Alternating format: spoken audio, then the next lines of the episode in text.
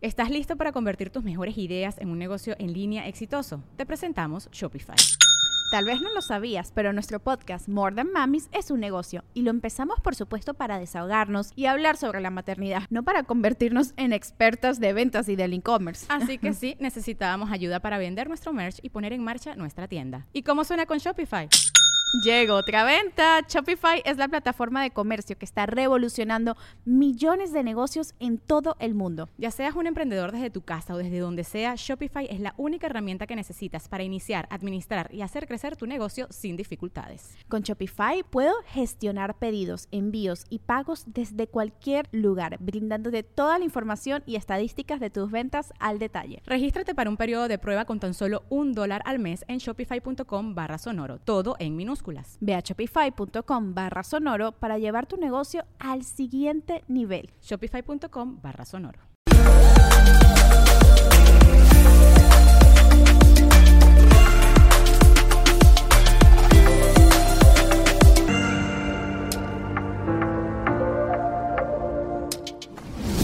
Bajo este techo, abre las puertas hoy. Bienvenido, gente. Programa para hombres. Solo para hombres. Mentira, no, no, no. No, no, no, no, no. Para las dos cosas, para las dos cosas.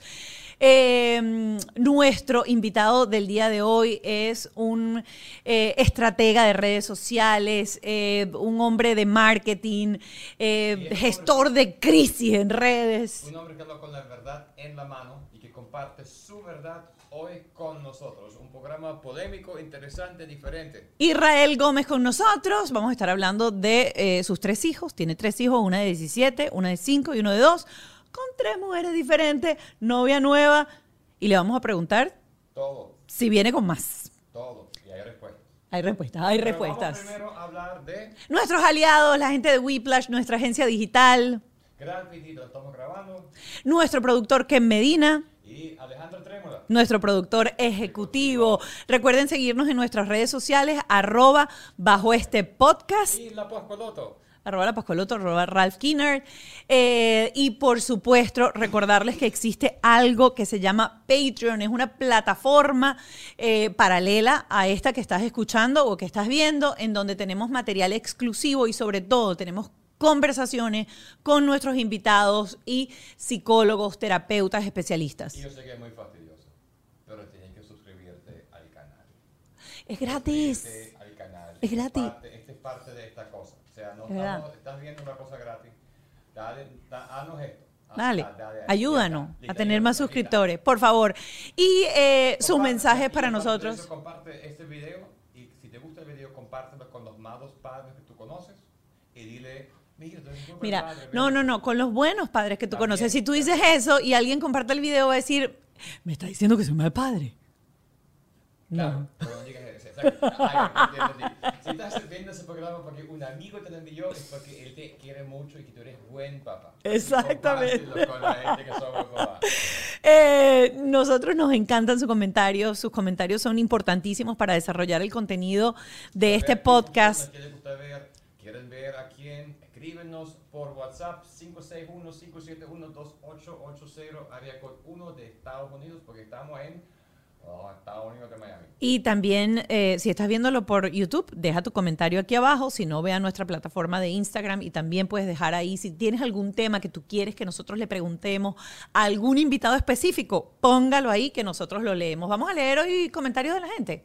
Hoy no vamos a leer Vamos comentarios de la Con gente. nuestro invitado, primer papá en solitario. Así es, Israel Gómez con nosotros bajo este techo. Y ya finalmente, después de haberlo presentado de la manera que lo presentamos, está aquí con nosotros el que dice que es gurú de nada, pero tiene que ser gurú de la paternidad porque tiene tres muchachos. No, vale, imagínate. Israel con nosotros. Gracias, gracias, Mónica. Gracias de verdad por invitarme a ti y a tu esposo también. Y, y qué bueno que me inviten a este tipo de contenido que yo creo que es tan necesario, ¿no? Y a veces tan, tan primario, pero tan descuidado a la vez. Sí, porque es que la gente, fíjate que eso es lo que nos hemos dado cuenta. Es como que todo el mundo dice que ser papá es súper difícil, pero nadie Pero le nadie para. lo. Y lo que yo siento mucho es que la gente dice nada, nadie cuenta la verdad y nadie dice lo que es. Entonces, yo siento que como papá me siento mucho más fácil si alguien dice de entrada, ¿sabes qué? Primero dos años es un lío, es una ladilla, es fastidioso. Ahora tengo una niña, yo llego al trabajo de noche, ella dice a las 11 de la noche, papi, papi, papi, papi, papi, papi, chamo, me cuesta, me cuesta.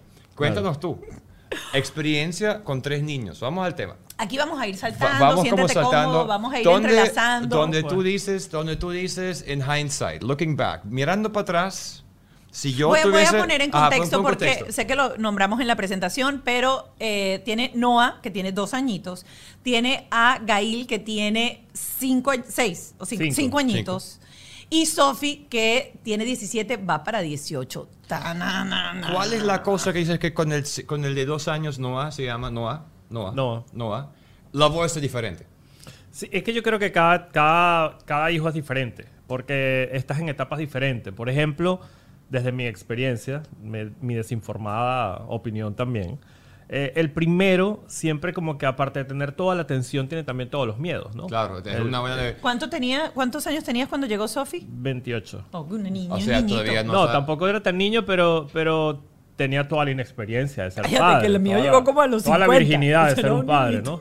Claro. Sí, y, y yo, en, ese, en ese momento, eh, el primer hijo te desata sobre todo al hombre, porque la madre, yo siempre digo que la madre es madre desde el momento que sabe que está embarazada. Ajá. Y creo que, que te O pasó, sea, ¿no? vamos al tema que me gusta. Sigue, sigue. el hombre, el hombre se convierte en padre cuando la tocas. A los dos años.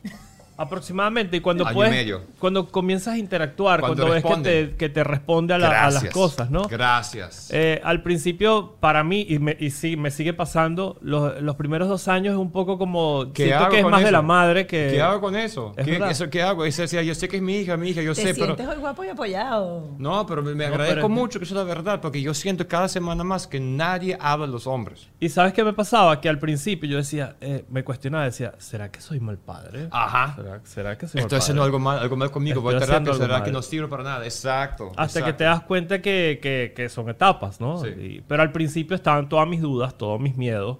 Eh, con Sofía pasó algo en particular.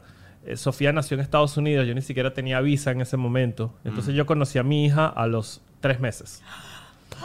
Hicimos ese sacrificio. Luisa se vino a dar a luz a, a Pensilvania, en Filadelfia.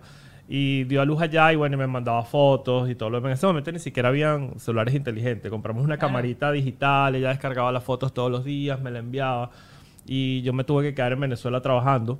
Y conocí a mis hija, mi hija a los tres meses, ¿no? Entonces imagínate el impacto de, de ver que se fue embarazada y luego llegar a, a tocarla ya a los tres meses, ¿no? Entonces viví todo ese proceso de que a mí me daba hasta miedo cargarla Claro. cuando estaba muy pequeña. Y bueno, luego el segundo lo vas entendiendo que la cosa funciona así. Y como yo digo, ¿no? El primero tiene toda la atención y todo el cuidado.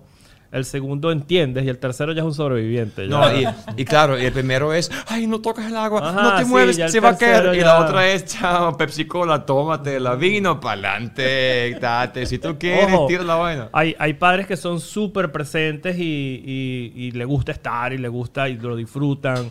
Y no es que uno no lo disfrute, es que tal vez es que no sabes cómo hacerlo o, aprendes en el camino, ¿no?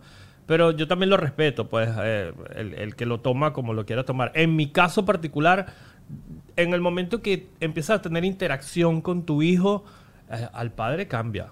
El padre cambia y, la conexión con tu bebé cambia. Y cambiaste pañales, te tocó. Después, ¿qué hicieron? ¿Tú te viniste para acá o ellos a los tres meses se regresaron a Venezuela? Se regresó Luisa a Venezuela, Ajá. se regresaron y, y, bueno, eh, Gail nació en Venezuela y Noah nació en Venezuela. Pero, por ejemplo, con Sofi, en esos primeros años, ¿hasta cuándo eh, estuviste tú con Luisa en relación, viviendo juntos y disfrutando Sofi en casa? Ocho años. Oh, nos, bastante. nos divorciamos cuando, cuando Sofía ya tenía ocho años, sí. Bastante, Sí, sí. bastante. Sí, mi primera relación duró 16 años. Y ese, y ese entrar fue, tú dices que cuando empezaron a tener interacción, ¿recuerdas más o menos cuánto, cuánto fue? ¿Tenía ya añito y algo? Algo así, que era que yo le, le- le hablaba y me respondía algo. Sí, exacto. Lo que es sea, ese es el momento. ¿Qué harías diferente? ¿Qué es diferente hoy en día? ¿Hay alguna cosa que dices, mira, cuando yo era papá me pasa eso? Yo era ese estrés, tenía eso con Mark igualito, y después como que ya entendí, hay que jugar, hay que ir, hay que hacer. ¿Qué aprendiste tú? ¿Qué dices tú? Lo voy a hacer diferente esta vez. ¿Cuántos hijos, ¿Cuántos hijos tienes? Dos. ¿no? Tengo, tengo siete. Tengo la mamá, tengo la mamá de ella, la tía. No, tengo dos, dos míos. Dos tuyos. Sí. Eh, yo creo que no, no lo haría diferente. Lo que sí me hubiese gustado que fuese diferente es tener a, a todos mis hijos dentro del, de- de- del matrimonio o de una relación. A veces, hoy en día ya después, tener tres hijos de tres madres diferentes, tres madres maravillosas, pero, pero diferentes, a veces es complicado eh, eh, poner de acuerdo a todos, poder Claro. tenerlos en, ¿Dónde están los vacaciones. tres? ¿Dónde están los tres? Eh, Gail vive aquí en Estados Unidos, Sofía vive en, en- en- ahorita está conmigo en Venezuela, pero va a estudiar aquí en Estados Unidos. Entonces Sí. prácticamente a la vuelta de unos meses tengo dos en Estados Unidos, uno en Venezuela. Entonces ese tema de poner, de poder tener a tus hijos juntos es, es algo que hubiese, hubiese querido que fuese diferente, pero no, no haría nada diferente. Te llamó Mark. Ah, ya lo vamos Perdón. a... ve- Por- ve- déjeme si contesta esto, a ver si mi mamá lo fue a buscar o no lo fue a buscar, que mi mamá es la que se encarga de recogerlo. Fíjate, pasas ocho años en casa y eres un papá presente. ¿Sientes que esa presencia diaria de papá, dicen por ahí que el papá es el que genera o el que crea la autoestima del niño? Refuerza la autoestima. La mamá le da seguridad, le da amor, le da ciertas cosas, pero la figura paterna genera o va creando las bases fuertes de la autoestima del niño. ¿Tú sientes que hay alguna diferencia entre esos ocho años con Sofi en casa y esto que estás experimentando durante estos cinco años con Gail o estos dos añitos con Noah? Absolutamente. O- absolutamente porque mientras estás presente vives toda, toda la evolución de tu hijo, estás presente en cada cosa que le pasa. Eh, entonces me ha tocado es crear conexiones de otro tipo, de confianza, transacciones de confianza, para que al final eh, ella pueda tomar el teléfono y decirme como, como- que es lo maravilloso que creo en mi relación con Sofía, por ejemplo. A las 3 de la mañana, papá, estoy llorando por mi novio, porque voy a terminar con mi novio. Cosas como esa que tú dices, wow, o sea, lo valioso de que ella pueda levantar el teléfono y sienta la confianza de, de hablarme de un Claro, tema. de ese tema. Sí, sí, sí, para mí es ¿Por oro. qué llegaste a esa confianza?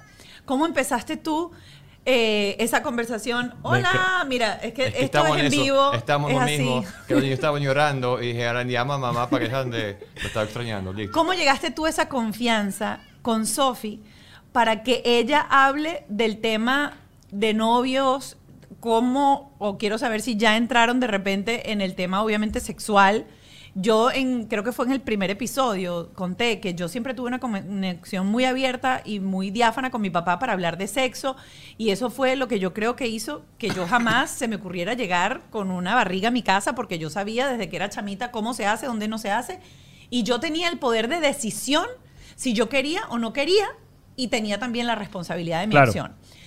¿Cómo tú has conversado con eso? Porque eso es un tema que cada vez que lo hemos eh, puesto en la mesa, con todo y que somos una generación que nos las damos de abiertos, de open mind, que sí, ahí empieza el freno como que... Recuerda que no es- esa no es nuestra generación. Nosotros somos una generación, eh, la X, que nos hemos adaptado a los millennials y estamos sobreviviendo a los Z, Exacto. que, que es diferente. Pero me encanta tu pregunta porque eh, con dos cosas, dos pilares básicos que creo que han sido la, la mayor fortaleza. La primera es que yo quiero que mis hijos sean felices y que no sean lo que yo quiero que sean. Ok. Eso es clave, ¿no? Eso, Sí, sí, muchos padres es viven su vida sí. a través de los hijos sí, sí, sí. quiero que mi hijo sea artista, quiero que mi hijo sea músico, quiero que mi hijo sea Beisbolista, deportista, que juega obliga. soccer, exacto. ¿Sabes? Yo, yo en estos días hice un recuento y creo que lo único que obligué a Sofía a ir era a las clases de inglés. Y hoy en día me lo agradece profundamente, ¿no? Eh, eso en primera instancia, ¿no? De que quiero que mis hijos sean felices antes de que sean lo que yo quiero que sean. Yo quisiera que fuesen médicos, que estuviesen en la NASA, cualquier cosa de estas que los padres soñamos y que sería un orgullo, ¿no? Pero primero quiero que sean felices. Entonces, eh, eso hace que no seas prejuicioso ni juzgues a tus hijos en sus decisiones. Y eso, obviamente, abre los canales y los caminos de confianza. Es como una relación de pareja. Si tú tienes, estás todo el tiempo, Mónica, no me gusta que hagas esto, aquí estás sentado tú haciendo tu mejor esfuerzo de, de youtuber, ¿no? Y, y- y- y eso, y, eso, y eso significa que entre ustedes dos hay un, hay un metamensaje que yo puedo percibir apenas los veo. Hay una complicidad desde el punto de vista de pareja, ¿no? Funciona exactamente igual como cualquier relación. Entonces, ese pilar de no juzgarla, ese, ese pilar de que querer que sean primero felices antes de que sean lo que yo quiero que sea, es lo que hace que tu hijo a las 2 de la mañana tome el teléfono y te pueda levantar y te diga, mi papá no me va a juzgar y yo estoy haciendo mi vida y él está respetando mis espacios dentro de la norma. Porque una cosa es ser amigo, otra sí, podemos ser muy amigos, muy flexibles, pero siempre soy papá. Correcto. Y quiero preguntarte esto porque, en teoría, cuando uno lo lee uno dice, claro, es así. Pero uno siempre tiene como ese demonio Tasmania en el momento que pasa algo y te viene... Chamo, sí, ya, chamo, o sea, ¿Qué ¿cómo- haces? cómo ¿Qué- es la qué- ¿Tienes alguna técnica los- para respirar, ya, ¿cómo es la vaina pensar, con los novios? darte cuenta de que eso va a pasar en ese momento y no la puedes juzgar? ¿Te tomas un minuto? ¿Hay alguna estrategia que tú puedas compartir con la gente que arranca y dice, ¿por qué hiciste eso? No sé no sé qué, no sé qué. Es la magia del, del no decir el te lo dije. Porque es, es- es- es mágico, ¿no? Es mágico. Es como cuando tú tienes un, un problema y, y volteas y, y se lo cuentas a tu esposo y, y tu esposo te dice, tú lo que tienes que hacer ya te desconecta, porque tú a lo mejor lo que quieres es desahogarte y contárselo a alguien sin que te diga qué hacer. Ya tú sabes qué hacer. Claro. Solo quieres desahogarte en el momento que te Pero está que pasando. quieres el drama Eh, pero, momento. pero podemos hacer terapia de pareja contigo, chaval, No, porque vamos a bueno. hacer un programa de esto mejor, ¿oíste? ¿Qué más Funciona, tienes? funciona. Ese- y el segundo es nunca Sí. decir, yo te lo dije. Exacto, ese yo creo que nunca te lo dije. Es, mira, Sí, desde sí. mi experiencia, te voy a decir lo que, de hecho, una de las cosas que yo le digo es, yo quiero que tú sepas quién es tu papá y, y que veas lo que ha hecho y lo que le funcionó y no siempre lo que yo hice o lo que haga, inclusive si me ha funcionado, tengo la razón. Puede que no haya tenido la razón, que haya hecho algo que no haya tenido la razón. Entonces, cuando yo le doy la oportunidad que ella se equivoque, ella, como sabe que no la voy a juzgar, puede voltearse y decirme, papá, tenías razón con esto que, que me habías dicho. ¿Le que pones tus funcionó". ejemplos de errores, por ejemplo? Claro, y, y significa, y mis ejemplos no significa que ella lo tenga que hacer. Es lo que a mí me pasó o a mí me funcionó. Por Ajá, ejemplo, ajá. si, si hoy Sofía, y es una pregunta que me hago, papá, ella me lo, me lo preguntó cuando tenía 16 años, 15. Me dijo, papá, ¿y si, y si yo eh, tuviese una relación con alguien 20 años mayor que yo? Te pregunto eso. Claro, porque en, en mi relación siempre, mis últimas relaciones siempre han sido con una diferencia de edad considerable, ¿no?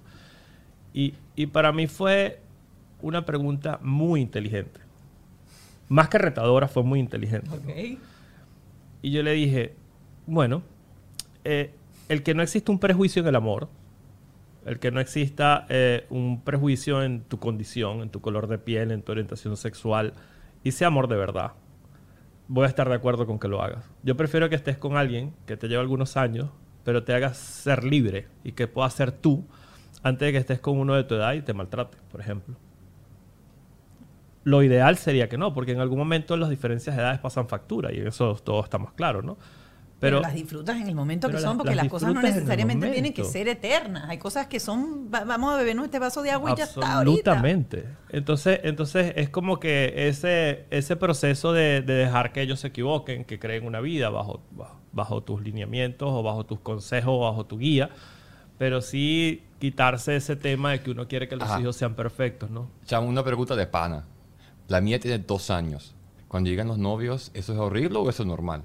Entonces, igual, hombre, o sea, esa vaina es un, es un lío que tengo que... ¿Es como estrés o es como que obviamente va a tener sexo? O sea, chéverísimo a un novio, maravilloso y ya está. Yo creo que lo que más te preocupa es que, es que le, le- le partan el corazón, pero siempre es bueno que se lo hagan también, que se lo hagan rápido y barato, ¿no? La, la partida de corazón. Claro, claro, que Ok. eso sea rápido y que no sufran mucho, pero, pero eso, eso es bueno que llega porque eso Claro, pero también al hombre parte- también. O sea, yo tengo, tengo, o sea, mi muchacho está también enamo- enamorado, entonces como es lo mismo. Pero es que mira, es, es algo tan que hay que dejarlo. Eh, ¿Tú te consideras buena persona? ¿Ah? ¿Te consideras buena persona? Sí.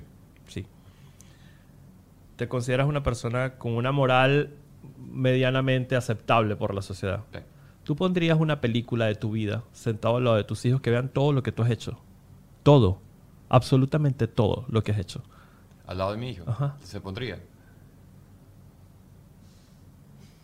Nadie lo haría. Te Pero- prometo No, va, que nadie lo va, no, ya va, ¿por qué no? Ya Uy, va, esto, esto- esto una me falta, falta poco porque vamos, a- vamos al tema de la droga. Ah, eso, Porque, porque lo único que estoy diciendo es, Sí. yo fumé monte en algún momento de mi vida, probándolo, y yo tuve una conversación con unos norteamericanos en mi estudio hace una semana, donde yo decía, chamo, no fumen monte, toman alcohol, y es otra generación, porque aquí ahora dicen que el alcohol es peor que la- el monte, y que la gente que prefieren, yo nunca he pensado en eso, Pero que es fíjate mejor. que me La parece verdad, mejor. la verdad es, cir- es circunstancial, ¿no? La- Claro, la verdad entonces es como- de época y de momento. Ahora, pero Claro. ahorita que dices eso de la película y Pero, vamos a pero entrelazarlo tú, con tú este ya va, ya tema va, ya va, ya va, porque- ya va. Ajá. pero tú mostrarías una película tuya a tus hijos. No. ¿Por? Porque ahí no, no, no expongo lo moral, ahí expongo la privacidad. Y ahí es donde te das cuenta que hay cosas que son moralmente aceptadas o moralmente negociables y otras que pertenecen a su privacidad. Y aquí hay cosas que como padre no puedes estar allí. Ok, ok, pero hay, por ejemplo, temas, y voy a esto no a exponer toda la... O sea, y voy a yo vivo, tocar el tema vivo, de la vivo droga. con Mónica y Mónica ha hecho un reality de mi vida, de mi in vitro. Entonces, o sea, hay solamente la masturbación que yo hago en privado, pero aparte de eso, yo, te- honestamente, Pero hazlo y, y lo pones en Patreon. Claro, No, pero no, que No. nadie paga por eso, nadie paga por eso. Mi amor, para que paguen por eso. Verga, si pagan, si pagan por eso, yo no sé, yo no sé si es un buen Es producto. que es, es el, el- Pero, pero aparte de eso, o sea, por, por eso me me interesa, hablamos también de si los niños pueden cerrar la puerta o no. Y privacidad se convierte en un tema muy flexible, porque ¿cuál es el tema de privacidad? Cuando tengas hijos y donde arranca el momento que tú dices, listo, yo voy a dejar ese tema a ti suelto, aunque yo no sé si, estoy viendo, si estás viendo porno por Roblox y están con un predator que está detrás de ti. Sí, es como, es como eh, que es muy en el caso de ustedes, pero fíjate, la privacidad eh, siempre es, depende del contexto. En el caso, si tú colocas sencillamente un, un hombre masturbándose, capaz es grotesco, y- pero en el caso de ustedes, ustedes han, han sido como un arquetipo de pareja eh, que, que no solo ha abierto las puertas de, una intimidad, de un, problema que a lo mejor tienen muchas personas, ¿no? Pero que además lo han tratado con mucho amor, con, con bases sólidas, siempre han tenido como la familia como bandera adelante, primero la familia y después te muestro todo lo demás. Y yo no sé si lo han hecho en el marco de algo que pensaron y dijeron, vamos a comunicarlo de esta manera, o, o realmente fue un espejo de su relación. Y yo creo que esa es la clave porque la gente lo ha aceptado, ¿no? De ver, de ver, de- yo siempre digo el fenómeno Sasha. el fenómeno Sasha, Sí, sí, porque sí, es verdad, es el verdad. fenómeno es, es, es- Sasha no tiene seguidores. No. Sasha tiene eh, apóstol de Sí, marca, o sea, sí, sí, tiene- sí. es una cosa loca y, ella es lo ha hecho ella muy es bien. ella. Eh, ella, ella ha vendido un estilo de vida. Sí. ¿no? Entonces, capaz hay muchas parejas que lo ven ustedes y dicen, wow, yo quiero que, que- que mi pareja sea esto cuando, cuando, yo, cuando me pase. Y, y yo creo que esa es la magia, ¿no? De, de- de ser tan abierto, tan real, pero con bases tan sólidas que, ta- que haga lo que hagas, puedas inclusive decir, me voy a masturbar y no se vea grotesco. Voy Claro, a... pero, No ya sé va, por qué pero estamos, este tema, pero- fíjate, no, fíjate, est- estamos, estamos, estamos volteándonos porque Sí. traje ese tema, pero yo sentí con todo el proceso que hay una gran oportunidad que tuvimos y que tu- tenemos todavía de abrir la puerta y como a mí no hay riesgo ni dolor personal a compartir mi privacidad, hay un gran beneficio a la gente que están sufriendo por lo mismo y yo siento que es una obligación que tengo porque tengo la puerta y la ventana para hacerlo. Entonces yo tenía las bolas, el, el músculo emocional de compartirlo, doy mucha posibilidad a gente que están sufriendo. Claro. Y es va- valor real, porque aquí no hay, o sea, es valor real. Ahora, entonces, cuando tú me dices que hay privacidad y no hay privacidad, ¿dónde tú pones el límite con tus hijos? Que tú dices, mira, este tema, no- o sea, ¿va por temas? ¿O va por...? No, por temas. Claro, hay, hay cosas que son solo mías, son, son mías, que me pertenecen. Ay, y entonces yo trato de identificar cuáles son las de ella que le pertenecen. Listo. Por ejemplo, yo le Listo. puedo hablar de sexualidad, y le puedo hablar de la masturbación, y le puedo hablar de, de tríos, o le puedo hablar de, de- de mil cosas, enfermedades de transmisión sexual, Sí. pero no voy a comprar un vibrador y se lo voy a regalar. Listo. Ok, Ese- esa parte de la sexualidad Listo. necesito que ella lo descubra desde su privacidad. ok. Eh, fíjate, y- entonces yo siento... No, porque... No, porque- no, no, después no, no. No, no, no. Y agradezco que hables así, porque yo siento que eso es lo más importante que tenemos que lograr. Los, y dijiste al inicio importante, que los X estamos aguantando las Z, habiendo, ¿cómo es, la, ¿cómo es la cosa que dijiste? Porque me pareció en el punto clave exacto, que yo siento que nuestra generación tiene que hacer un esfuerzo, y los padres hoy en día tienen que hacer un esfuerzo de ser Claro. papá y de hacer ese viaje que tú estás comentando, de abrirse y contar las cosas como son, y dejar la, huevona- la, la cosa de perdón la palabra, dejar la cosa de que somos padres perfectos y muchos padres son los padres, quieren ser los mismos padres perfectos ante sus hijos. Y yo siento que ahí hay tanta incoherencia y tanto caos, porque siempre estamos como que soy uno de aquí, otro con mis hijos, otro con mis panas. Ver, que la Lo que hay que hacer es, es felices. O sea, por Sí. ejemplo, hay cosas que yo, hija, esto que estoy haciendo o que voy a hacer no es correcto. Pero mi, mi felicidad no se posterga y lo voy a hacer de esta manera. Mira, eh, Esta como el conversación ejemplo, se pero de- está bien interesante, sí, sí, sí. porque lo cierto es que los hijos aprenden en un 80% por el ejemplo de las acciones diarias que nosotros hacemos y lo que ellos ven no en sé, nosotros. no lo sé. Ese, ese concepto para mí está un poco sobrevalorado. Eh, y supuestamente un 20 con la teoría. Eh, Pero quiero ir, por ejemplo, Yo creo a... que no valorado y creo que el. O sea, pero hay como. Vamos quiero a, vamos a quiero retomar, vamos por ejemplo, Ajá. lo del tema de las drogas, porque esto ha sido una conversación que nosotros no hemos llegado todavía a, a culmine para saber qué vamos a hacer. Yo jamás en mi vida he probado absolutamente nada. Aprendí a fumar un lo cigarrillo. Ah. teniendo como los, no sé, 20 Sí. años en una obra de teatro. Pero nunca. Y lo tuve enfrente y me pasó por delante y no sé si fue lo que yo escuché en mi casa o qué, yo nunca quise probarlo. Mi hermano, que tuvimos exactamente la misma educación, bueno, no exactamente, porque yo tuve a mi papá cuatro años más que mi hermano. Mi papá murió cuando Giancarlo tenía 12, 13 años, era un niñito.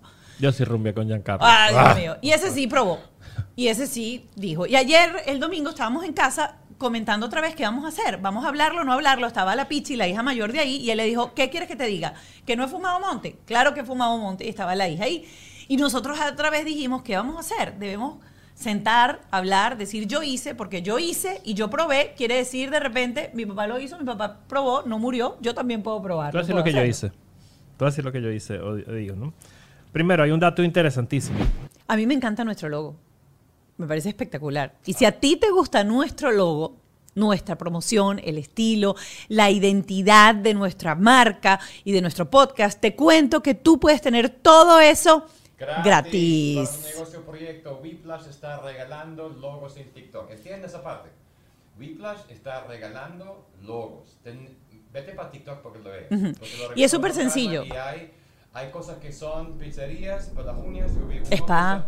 Uno para una pescaría. Pescadería, O sea, cosas marcas de ropa, lo que sea. Y esto cool, es, esto cool. es súper sencillo, no hay condiciones complicadas ni letras pequeñas, solamente tienes que ingresar en TikTok, arroba Whiplash, comenta en cualquiera de sus videos el nombre de tu empresa, negocio, proyecto o podcast. Y ellos van a convertir todo esto en un branding completo para ti y que suben ese video a TikTok. ¿Tú sabes lo que cuesta eso?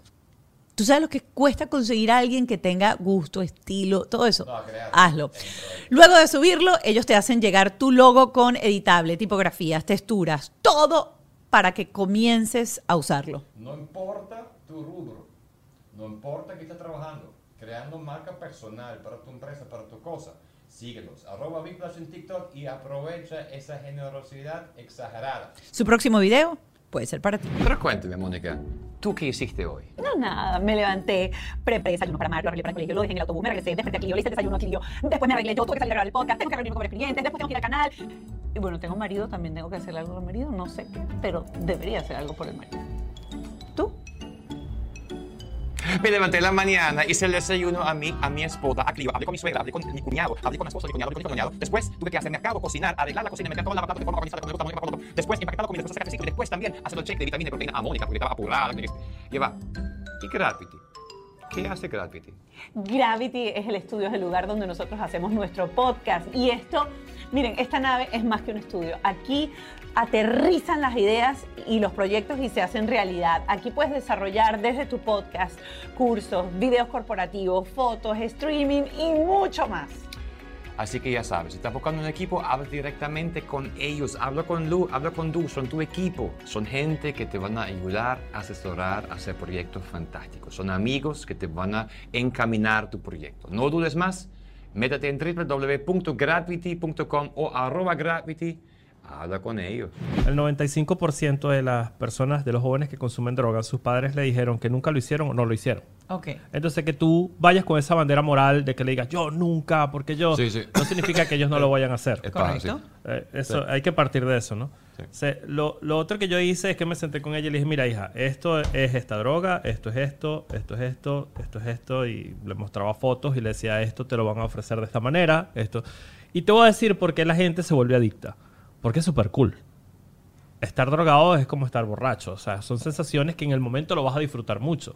Es mucho más fácil que digas no a la primera vez a que digas no a la reincidencia. Y cuando eh, esa, esa nega- qué edad? esa- Porque eso está Ya, profundo. eso fue a los 17, Ok. ahorita. que cuando ella se vino a vivir conmigo Ok. ahorita, ¿no? Porque ya empiezan la edad de las fiestas, la edad de, de que, de los Sí, tragos sí, y sí, todo lo sí. demás. Y, y le dije, el, el tema está en que puede que hagas algo y te guste y no lo vuelvas a hacer, como visitar una ciudad y no vuelvas a ir más nunca, o que te quede esa sensación de que quieres volver. Si te queda esa sensación, se llama la puerta de la adicción. Y esa puerta de la adicción puede hacer que se destruya tu vida. Porque es muy cool. El estar Miren, yo voy a hacer una pausa aquí. Ustedes tienen que regresar ahorita un poquito, regresen como 10, 15 segundos del programa, agarren lápiz y papel Y anótanlo. transcriban lo que él acaba de decir. Anótenlo como si fuera un script. Está buenísimo. Claro, y, y- y le das, una vez más, la empoderas y le das la decisión de saber que, que- y sin mentiras. Porque Claro. entonces tú le, le metes un montón de miedo y le dices que las drogas son malísimas y todo lo demás, que son malísimas, efectivamente. Y, toma, por, por y lo después consecuente. toma, el tío toma whisky, el papá toma Claro, whisky, entonces, entonces como que, por ajá, alguna, entonces, alguna vez por unos amigos, por, por el momento, por la ocasión cero, y dices, wow, pero esta sensación es de locos. Es de locos. No había sentido esto. Entonces, bueno, hay que decirle, si la sensación es de loco, el tema es las consecuencias que vas a tener después. Mira, yo nunca he contado eso, pero mi mamá a los 16 años me compró cigarros. A los 15. Compró cigarros franceses sin filtro. Coño, pero bien hecho. O me la puse, ¿quieres fumar? Hoy fumamos. Yo, "Ah, mamá, ¿de verdad? Sí. Y me puso una cosa francesa en la boca que era horrendo. Me la encendió, lo fumé y vomité. No sé, del susto, Ya. del estrés, porque la vaina era horrible. Y no, o sea, era como su, su terapia de choque. No vamos a hacer esto con los niños, obviamente. Pero, y no funcionó. Yo empecé, yo a los 19 volví a fumar, sí. Pero es el camino de contar, o sea, es el camino de contar. ¿Creciste en Francia? No, en, En Alemania. Alemania. En Alemania. Pero los, fran- las cigarros franceses, las gouloirs, son Pero los jóvenes europeos el, el cigarrillo es muy común. eh, muy no- común. En mi época, sí. Era muy común. Ahorita es no como sé. cool.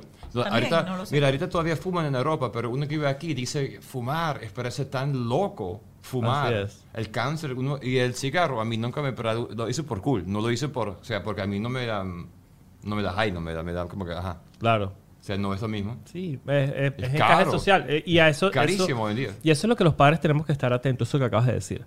Porque el lenguaje, la comunicación, la simbología, eh, el comportamiento de cada generación es totalmente diferente. Sí, Te, te pongo un ejemplo. sí.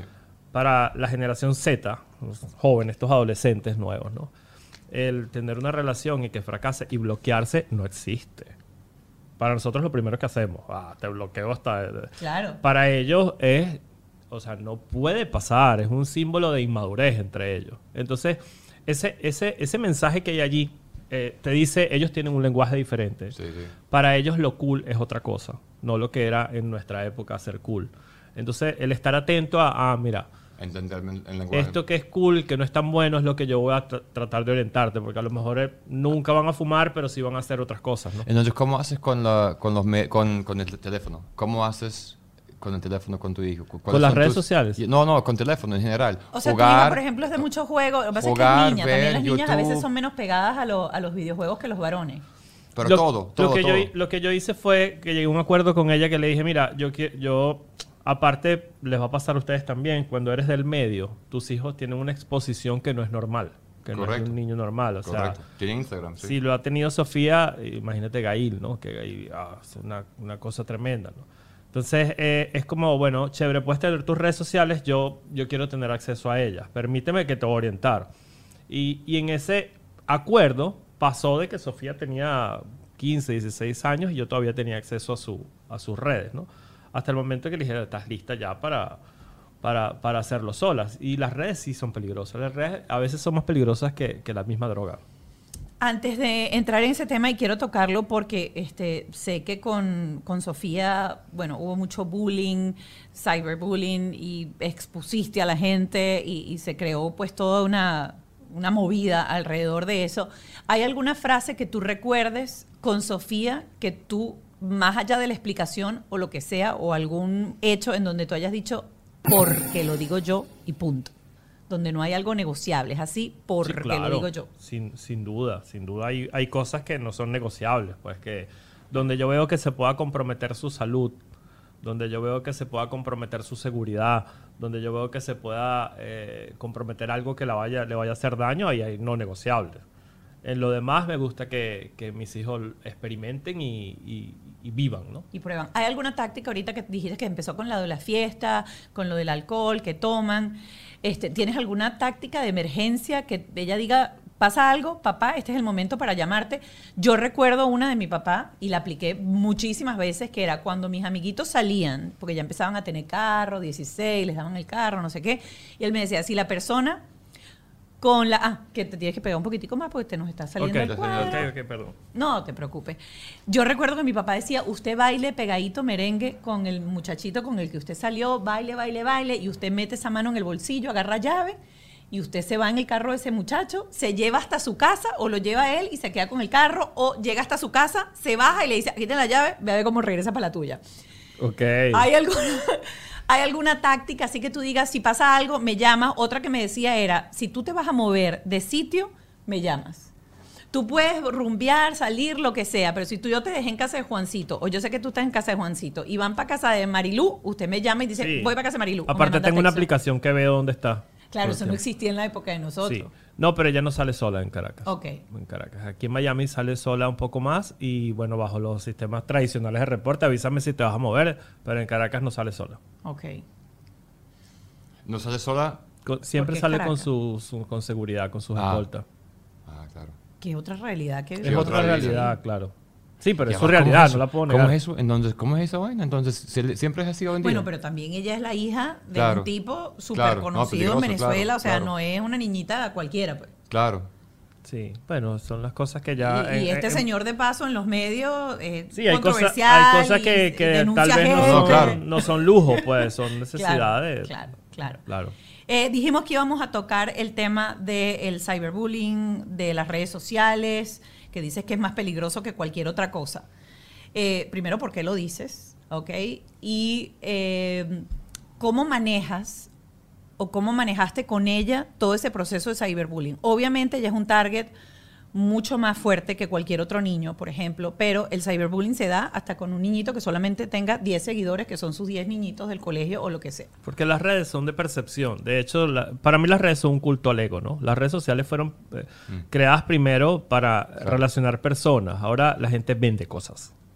Vende. Vender. El, el, Sí, el- sí. el- publicar, vida, sí, modo de sí. vida, programas, ropa, Que sea. autoestima, cualquier cosa, ¿no? Claro. Y- pero siempre son un culto al ego.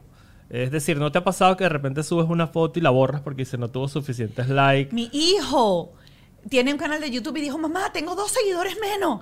Claro. Dos suscriptores menos. Y yo, Dios mío, Imagínate- santo, tiene 10, imagínate o- dónde- 7 años y está preocupado por eso. Imagínate a dónde estamos llegando, ¿no? Entonces pareciera que esa nueva moneda, ese like, ese comentario, esa interacción, pareciera ser más poderoso de Mm. todo punto de vista, inclusive que el amor afectivo que pueda tener la familia.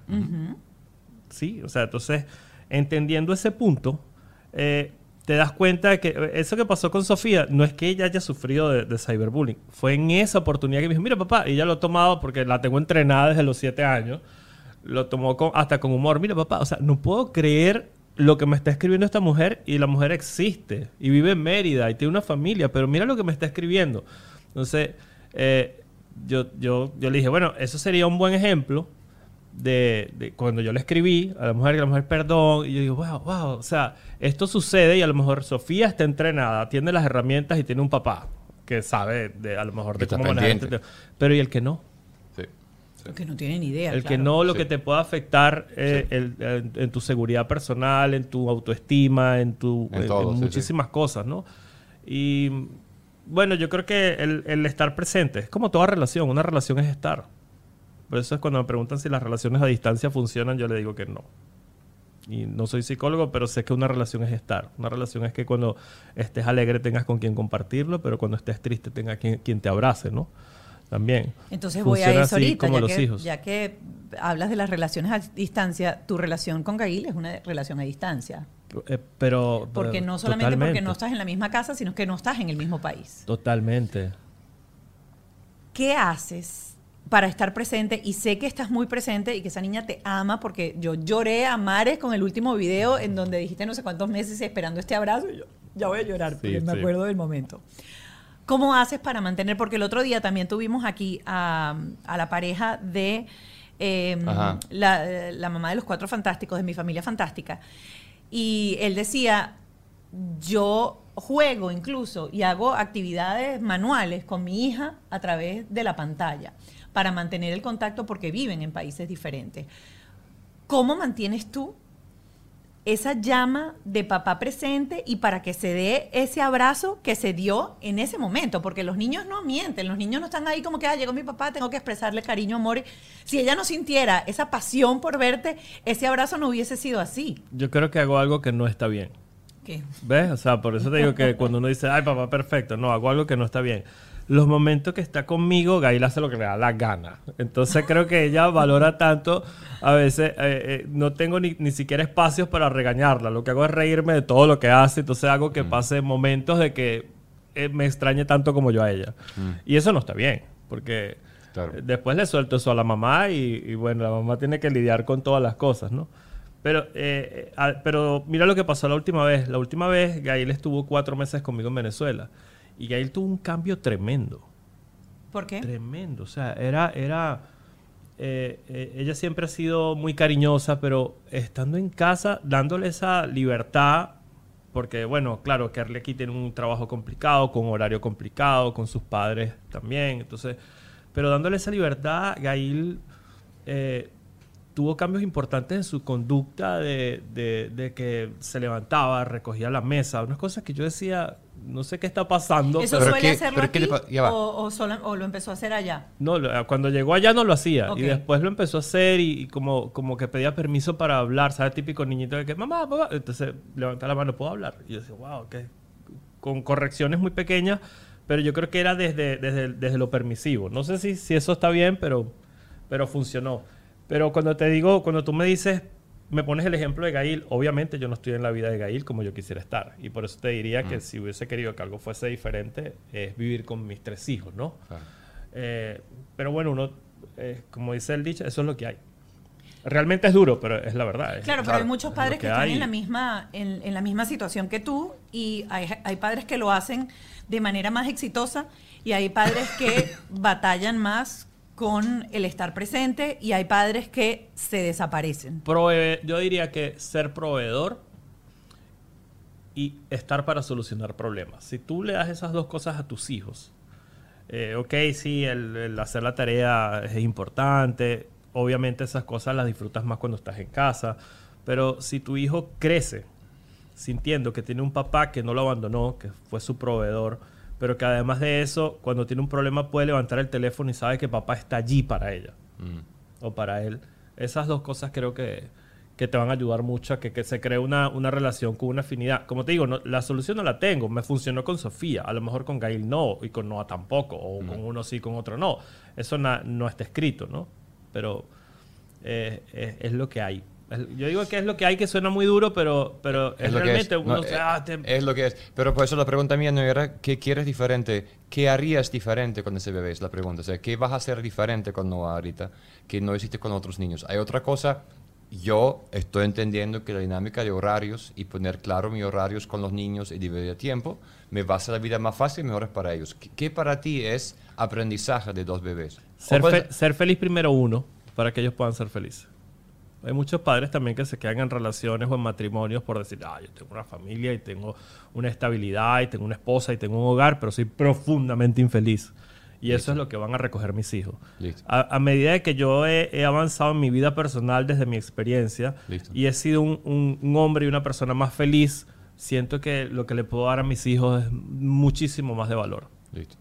Ese es otro tema bien complicado. Sí. Ajá. Y con la grande, porque obviamente con Gail eso no es tema de conversación, ha- salido en algún momento el tema, este, papá, porque tú has tenido tres parejas o cuatro parejas, porque tú no te has quedado en el matrimonio con mi mamá, por qué te divorciaste de mi mamá, por qué te divorciaste o por qué te separaste. Ha llegado ese tema de conversación porque al final yo siento que la sociedad la iglesia, la religión o lo que lo quieras llamar, nos dicta a veces unos patrones que no van alineados con la búsqueda de la felicidad del ser humano. Así es. Y entonces uno dice, no, es que yo dije esto y esto es hasta la que la muerte los separe y yo dije, yo tengo que ir por aquí, pero tampoco quieres entonces que tu hija tenga un desapego total que diga, ay, hoy me puedo tomar esta agua y mañana me puedo tomar esta otra cosa, porque tampoco la vida es ir renunciando a todo sin tratar de solucionar. ¿Me explico? O sea, están como Sí, ¿no? están como como las dos cosas. ¿Cómo es eso que como que, que, que O- sí o, no? o sea, sí, no. Creo que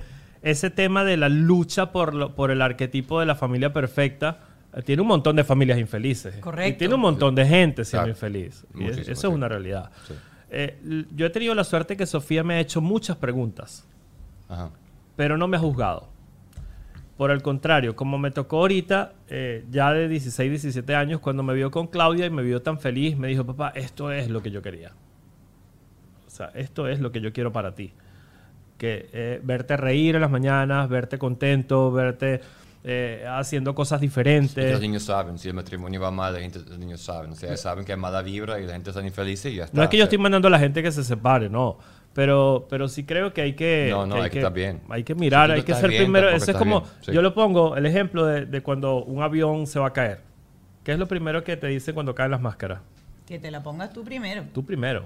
Para que se la puedas poner después al niño. Entonces, primero uno tiene que estar bien emocionalmente para que después tú puedas transmitir esa, esa alegría, ese amor, esa, esa, esos principios a tu hijo. ¿Qué le voy a decir yo? ¿Qué le va a decir alguien a un hijo de, de principios de matrimonio si vive un tormento de relación? Claro. Entonces yo creo que esas, esas, esas decisiones a veces también son de valientes, ¿no? A veces huir es de valientes.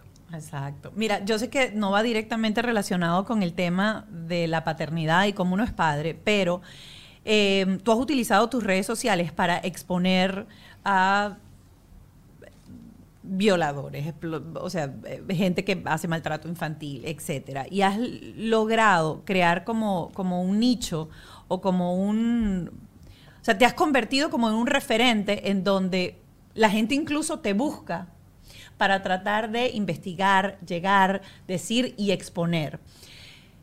Supongo que eso sale también desde ese instinto profundo que tiene uno como padre de defender a capa y espada a, a- sus críos con las herramientas que uno tiene. Pero hoy en día tú te has convertido en incluso en, en ese escudo y en ese abanderado para defender otras familias.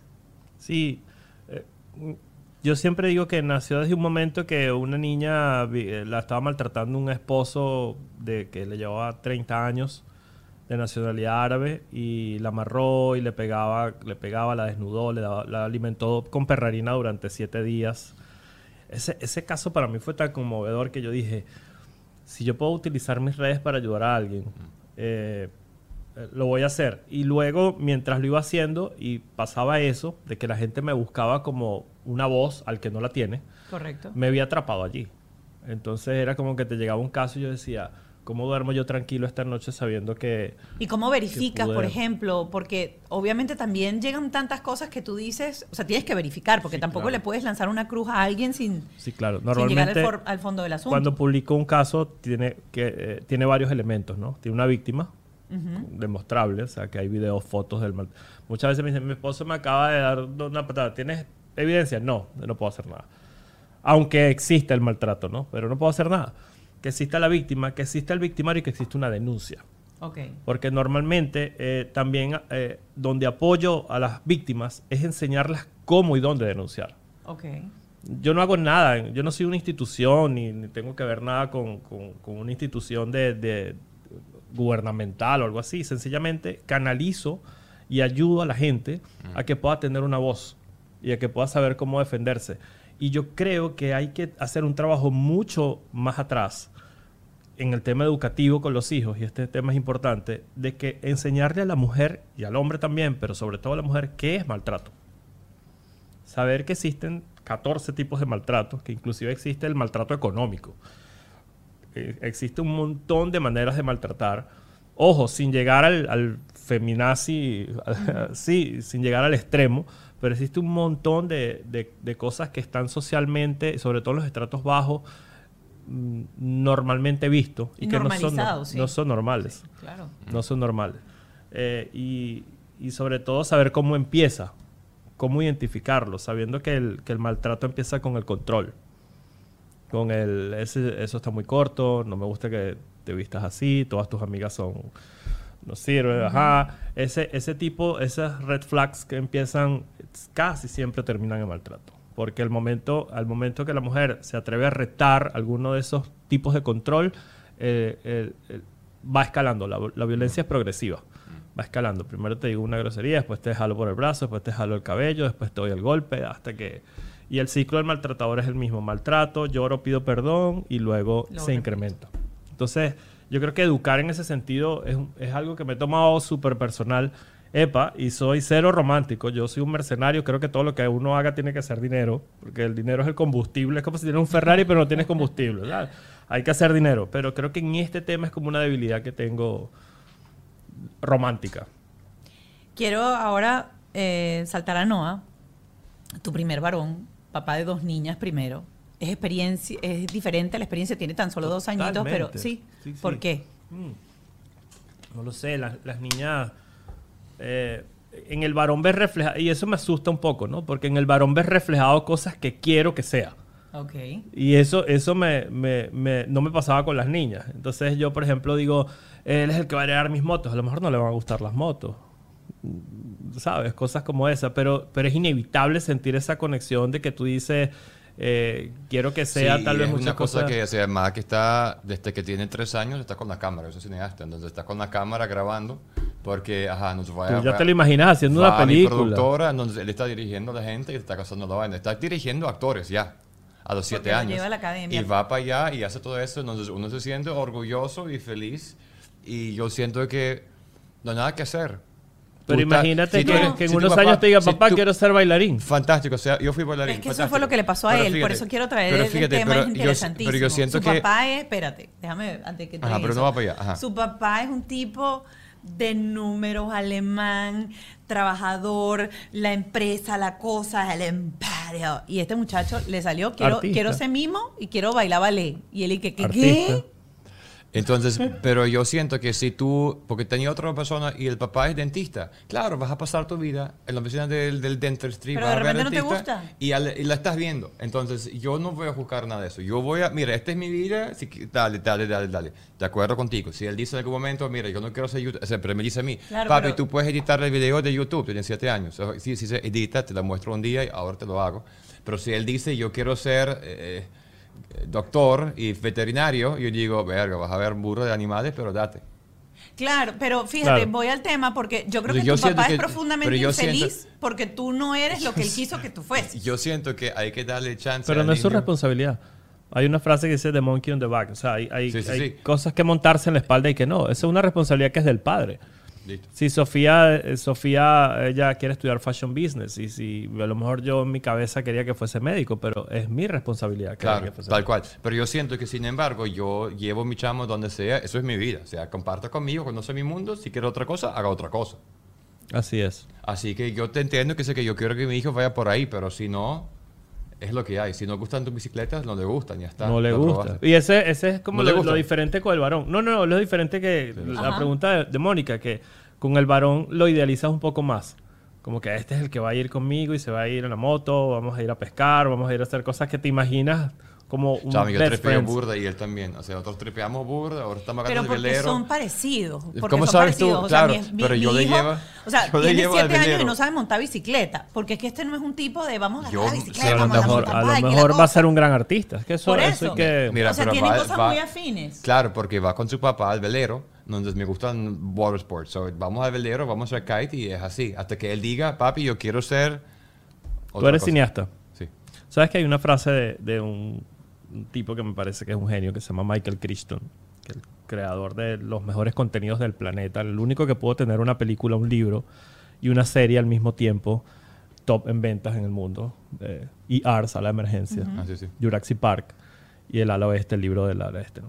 Y él le preguntaron que cuál era la magia de hacer, de hacer contenido. ¿no? Y yo creo que es un principio que, que se repliega toda la vida. Y él respondió como un genio, como todo genio puede responder. Él dijo, desde un propósito y un obstáculo. Desde el momento que tú quieres algo y hay algo que te lo traba, ese momento es lo que le da sentido a la vida. Y precisamente esos son los contenidos que más le gusta a la gente. El amor Correcto. imposible, Correcto. la guerra que, que gana siendo el débil. To- todos estos temas que, que necesitas vencer cosas.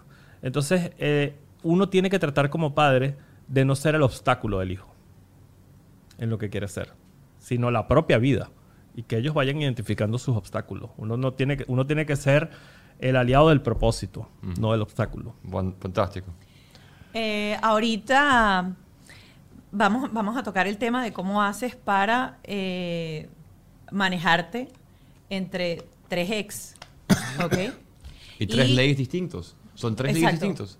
Las mujeres tienen leyes distintas o todos tus exes son parecidas. O sea, no parecidas, pero son de la misma forma de crear niños. O hay como que muchas distancias. No, muchas siempre son distintos, cada uno es distinto, cada uno tiene su- sus temas, pero entendí que la clave eh, son dos cosas, ¿no? Entender para los dos lados que cuando te separas ya no tienes nada que ver con esa persona. Entonces, el, respeto, que parece sonar una, una frase muy cliché, yo te lo voy a poner en contexto de lo que yo creo que es respeto cuando se- te separas con alguien. Te separas de alguien y esa persona automáticamente, ya los acuerdos que tenía contigo de pareja se disuelven.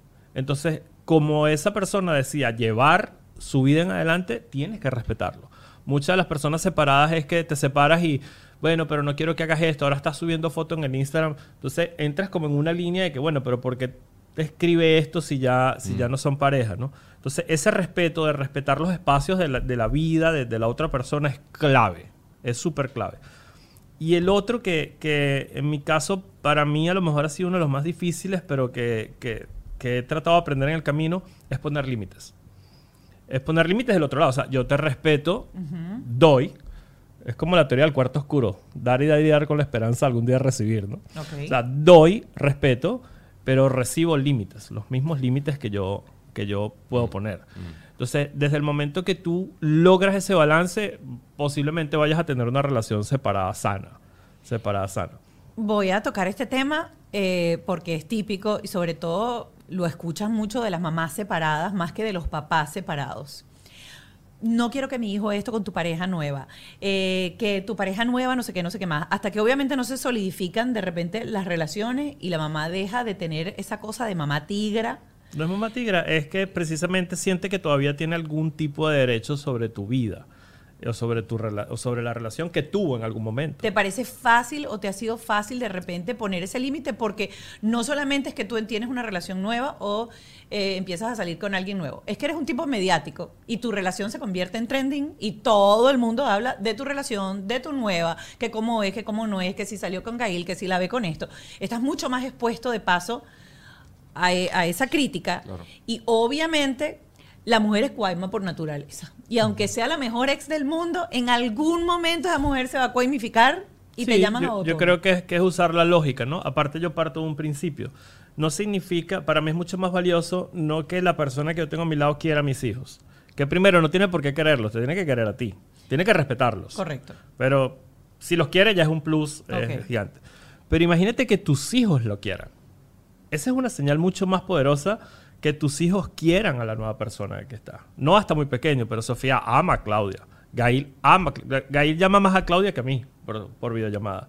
Entonces, para mí eso es una señal de que va bien. Si en algún momento eh, las madres sienten algún tipo de, de, de- de- de, no sé, como tú dices, cuaima por naturaleza, por ser mujer, estoy seguro que eso... Que eso Porque puede ser por muchas cosas. Puede ser Claro. por defender a tu hijo. Puede ser porque te quedaste picada. Claro, Puede ser claro. porque es que la imagen de la otra tipa te pica y te molesta. Somos seres humanos. Claro, es y, y- normal. Y, a veces reaccionas de una manera que en unos meses o en un año uno dice, es que estúpida, ¿por qué me puse así? Bueno, yo no he Pero en tenido- ese momento eres muy visceral y... No he tenido, no he tenido, afortunadamente no me ha pasado, pero, pero creo que, que si pasa, yo a- apelo a la cordura y a la consistencia, sí, pero puedes ponerte brava, pero ves que tu hija la tratan bien, que, que quiere a esa persona, que, que hay respeto. Al final como que el tiempo apacigua esa, ese fuego y, y como que la verdad siempre va a estar ahí, ¿no? Llevas tres de tres. Tres de tres. Tienes una relación nueva y tu pareja no tiene hijos. ¿Vas para cuatro? No, yo quiero ir a cinco. Ok. No, pero es como todo. Pues eh, yo, yo tengo dos principios que respeto mucho en las relaciones, ¿no? Que la mujer quiere casarse y que la mujer quiera tener hijos. En, en- en este caso, cuando tú eres primer papá y tú dices, bueno, yo quiero y comienzas... Pero yo tengo tres hijos. Eh, Claudia es súper joven todavía, ¿no? Entonces yo, eso es un espacio que es de ella. Que se lo voy a- Yo quiero. Yo quiero tener unas gemelas niñas, quiero dos más. pero es un espacio que es de ella. Inclusive si el día de mañana me llega a decir que no quiere tener hijos, se lo respetaría con todo. Y el otro es casarse. A mí me encanta casarme. Mis amigos dicen que estoy loco. ¿no? Es verdad Me- que es chévere, anillo y no, firma. pero Yo eso lo es amo. lo máximo. Yo O sea, amo anillo me- y firma. Me casaría mil veces. Entonces, aparte que me parece súper egoísta de parte del hombre Pero que no lo voy a diga... hacer más, mi amor. Ya Ok, el pero- tercero, no, suficiente. no, no, no, conmigo. los ojos. Si te quieres casar otra vez, vamos otra vez a, mi- a- a otro sitio, vamos No, a Las Vegas. por la iglesia, tú y yo. Fíjate. Yo tampoco. hacerlo. Vamos a hacerlo. Tampoco. ¿no? Vamos a hacerlo. En Alemania. Hay que hacerlo. Claro. Y bueno, el otro es casarse porque creo que el hombre, sí que, que yo le diga a, no solo a Claudia, sino la relación que pueda tener, decir, no, mira, yo no me quiero casar porque ya yo me casé dos veces, es súper egoísta. Eso es una señal Claro. que su- Sí, mutilar a la mujer, sobre todo a las, a las millennials de ese sueño que, que crían desde Disney de, de casarse. Aparte, yo no le tengo miedo a eso. ¿Verdad? no se soluciona facilito. Sí, sí, sí. Eh, ¿Qué a- significa para ti ser papá? es un pedazo de tu corazón que sale de tu pecho para siempre. Con el amor y el dolor que eso significa. El ¿Qué te ha amor, el amor que, que es que viene de tu corazón, de lo, de lo que te da la vida, ¿no? Y el dolor de precisamente de, del- de lo que pasa o lo que te puede suceder mientras eres padre, como por ejemplo en mi caso no, a veces no estar con mis hijos, de ver una Sofía que se convierte en mujer y ya me da, papá, yo te amo y todo, pero ya yo estoy pensando en, en que quiero vivir sola y quiero hacer mi vida y quiero eh, esas cosas que tú dices, wow, es un pedazo de mi corazón que está allí. Entonces como que lo amo con toda mi alma, pero no es mío. Mm. Ya no es mío. Entonces creo que es eso, ¿no? Creo que para mí ese es el concepto de ser padre. Eres, y ya como para ir cerrando, Dios mío, esta conversa fue súper súper rica. Eh, eres un tipo Si no, Ale me mata. si no. No, no, no. Eres, eres un tipo que a través de tus redes muestras una línea de valores. Se te puede definir muy fácilmente. No sé si es lo que eres realmente, pero eres un tipo muy directo. Eres un tipo que habla con la verdad. Tu trabajo investigativo y lo que has desarrollado últimamente en redes te hace ver una persona que tiene un core con valores, ¿ok? En esta onda que existe hoy en día, en donde empieza todo como a diluirse, las religiones han perdido eh, ese, ese peso que existía de repente en las generaciones de nosotros, que era lo que dictaba los valores o no. ¿Qué, qué practicas? ¿Qué les enseñas? ¿Cómo, cómo lo, formas? tengo, ta- lo tengo tatuado. Los, códigos, de hecho. Ok. Cre- creo mucho porque, como te decía, los valores y la verdad es circunstancial. Por ejemplo, tú sabes el peso, Mónica, con el que ustedes las mujeres han cargado por el tema de la virginidad. Y la virginidad viene de la época de los romanos, donde las niñas eran guardadas para los hombres de poder, para el clero, para los políticos, como un símbolo de deidad. Mientras un hombre de poder estaba con estas niñas, estaba más cerca de Dios. Por eso eran, eran, eran el estrato social más alto, las vírgenes. Y eran tan cuidadas. Y cuando lo perdían ya prácticamente no valías nada. Eso culturalmente lo han, lo han arrastrado ustedes a lo largo de, de- de siglos, ¿no? O como por ejemplo una tribu en África donde la mujer cuando se desarrolle ya puede tener hijos, tiene relaciones sexuales con todos los varones de la tribu. Para nosotros los occidentales puede ser un acto de horror, pero para ellos es el acto de amor más grande que existe, porque aman tanto a la familia que ellos quieren que cuando nazca un hijo, todos sean los padres. Entonces la verdad y eso que llamamos los valores es circunstancial. Antes iba- ibas preso por fumar un porro, hoy en día eres cool. Es circunstancial. Entonces yo creo en los códigos. Los códigos es no hacer lo que tú no quieres que te hagan. Ok. Y eso hasta los, hasta los gángsters tienen código. Los, los- los- los mafiosos no te metes con la familia. Puedes despedazar a alguien, pero con su familia no. Eso es un código. de- eso es un código. Entonces al final, eh, eso es lo que le voy a transmitir a mis hijos, lo que vivo transmitiéndole a ellos, es que tengan ese código, que al principio es la base de toda religión. No hagas lo que no te gusta que te hagan. Sencillo. Eh, más que estos valores de- que a veces están trillados, que cambian, que la gente no ha entendido de que los valores cambian. Sencillamente cambian, como cambia la manera de hacer medicina, como cambia la manera de, de vestir, los valores van cambiando. Eso es una realidad. Y, y con respecto a mi personalidad, bueno, más bien eh, a- la gente a veces se frustra cuando me conoce en persona porque cree que se va a encontrar el villano este de las redes y a veces soy hasta introvertido, ¿no? Eh, pero bueno, yo creo que eso es parte del negocio cuando entiendes que, que las redes son un negocio que no es la vida real, que, que, que tienes, vas a tener gente que te ama y vas a tener gente que te odia. Y cuando tienes e- esas dos cosas se llama polarización. Y cuando una marca, una marca se llame nombre, persona, Sí, sí. es capaz de polarizar, Va, tienes una marca. va bien. Si no eres capaz de generar conversación, hay un libro que se llama El Manifiesto de Clue Train, que habla de que los mercados no son productos, sino son conversaciones. Desde el momento que tú eres capaz de generar un producto, que cuando yo me siente en un restaurante y diga, ¿qué te parece el podcast de Mónica? Estás generando un producto y una marca. Mientras nadie hable de tu producto, no estás generando nada. Ah. Entonces, eh, cuando entiendes que eso es parte del negocio, te, te liberas un poquito de eso. Flaquito, ¿quieres cerrar con algo antes de irnos al Patreon? Gracias. fue una clase. Le tengo miedo al Patreon. No, mira. No, no, no. no, em, es un programa muy distinto porque fue una conversación mucho más profunda de solamente ser papá. Porque obviamente, muchas gracias por abrir tu, tu mente a, a esos insights de que es papá. Porque siento que tenemos una responsabilidad y eso es lo que aprendí en Alemania. Porque mi tío, que era escritor allá en Alemania, siempre decía, ajá, va a hacer cine, pero, ajá, ¿qué vas a hacer? Responsabilidad civil, no va a hacer película, tienes que hacer algo para que haya valor más allá del dinero.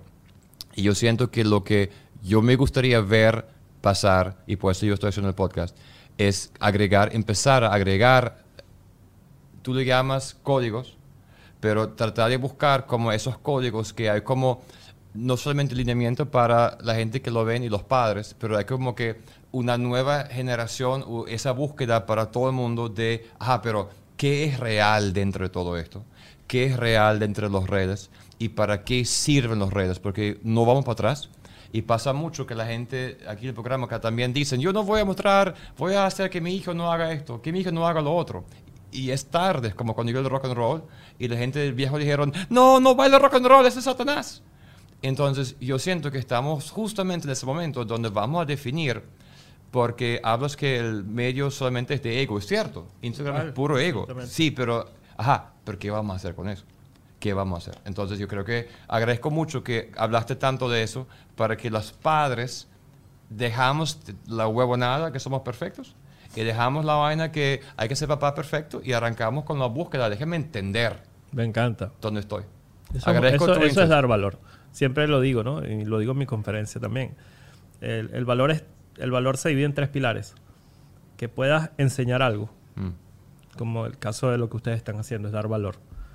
El que puedas hacerme sentir mejor. Es decir, una- las cuentas de humor, las cuentas de motivación, si tú lees algo y te hace sentir mejor, eh, te estás dando valor. Y que me puedas informar. Y mira la magia de lo que ustedes están haciendo, ¿no? El, cuando informas, ni me hace sentir mejor, ni me enseñas algo. No sé si estas cuentas, no sé si has visto esta cuenta de 10 hacks de cómo aprender a hacer tal cosa, ves que crecen un montón porque enseñan algo. Entonces, y cuando me informas, no me hace sentir mejor, no me enseñas algo, pero me mantienes informado. Y en este caso, ustedes tienen un producto que hace las tres cosas. Me enseñas, me hace sentir mejor, porque tal vez te quita la culpa de que ah, tampoco es que soy tan malo, ¿no? Exacto. Y lo otro, me mantienes informado acerca de lo que de, de los diferentes puntos de vista. Así que no sé por qué caí en este tema. Gracias, no, Esta gracias. conversación Gracias. sigue en el Patreon. Recuerden que si están viendo esto a través de YouTube, el link está justo aquí abajo. Son 5 dólares mensuales y pueden tener acceso a toda esta información. Nos vamos a ver ahorita con una terapeuta a conversar algunas cositas que salieron dentro de este programa.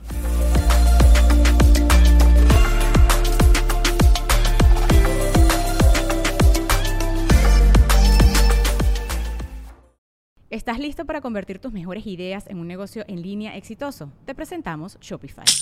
Tal vez no lo sabías, pero nuestro podcast More Than Mamis es un negocio y lo empezamos por supuesto para desahogarnos y hablar sobre la maternidad, no para convertirnos en expertas de ventas y del e-commerce. Así que sí, necesitábamos ayuda para vender nuestro merch y poner en marcha nuestra tienda. ¿Y cómo suena con Shopify? Llegó otra venta. Shopify es la plataforma de comercio que está revolucionando millones de negocios en todo el mundo. Ya seas un emprendedor desde tu casa o desde donde sea, Shopify es la única herramienta que necesitas para iniciar, administrar y hacer crecer tu negocio sin dificultades. Con Shopify puedo gestionar pedidos, envíos y pagos desde cualquier lugar, brindándote toda la información y estadísticas de tus ventas al detalle. Regístrate para un periodo de prueba con tan solo un dólar al mes en shopify.com barra sonoro, todo en minúsculas. Minúsculas. Ve a shopify.com barra sonoro para llevar tu negocio al siguiente nivel. Shopify.com barra sonoro. Lucky Land Casino asking people what's the weirdest place you've gotten lucky? Lucky? In line at the deli, I guess? Aha, in my dentist's office. More than once, actually. Do I have to say? Yes, you do. In the car before my kids' PTA meeting. Really? Yes. Excuse me, what's the weirdest place you've gotten lucky? I never win and tell. Well, there you have it. You can get lucky anywhere playing at LuckyLandSlots.com. Play for free right now. Are you feeling lucky? No purchase necessary. Void where prohibited by law. 18 plus. Terms and conditions apply. See website for details.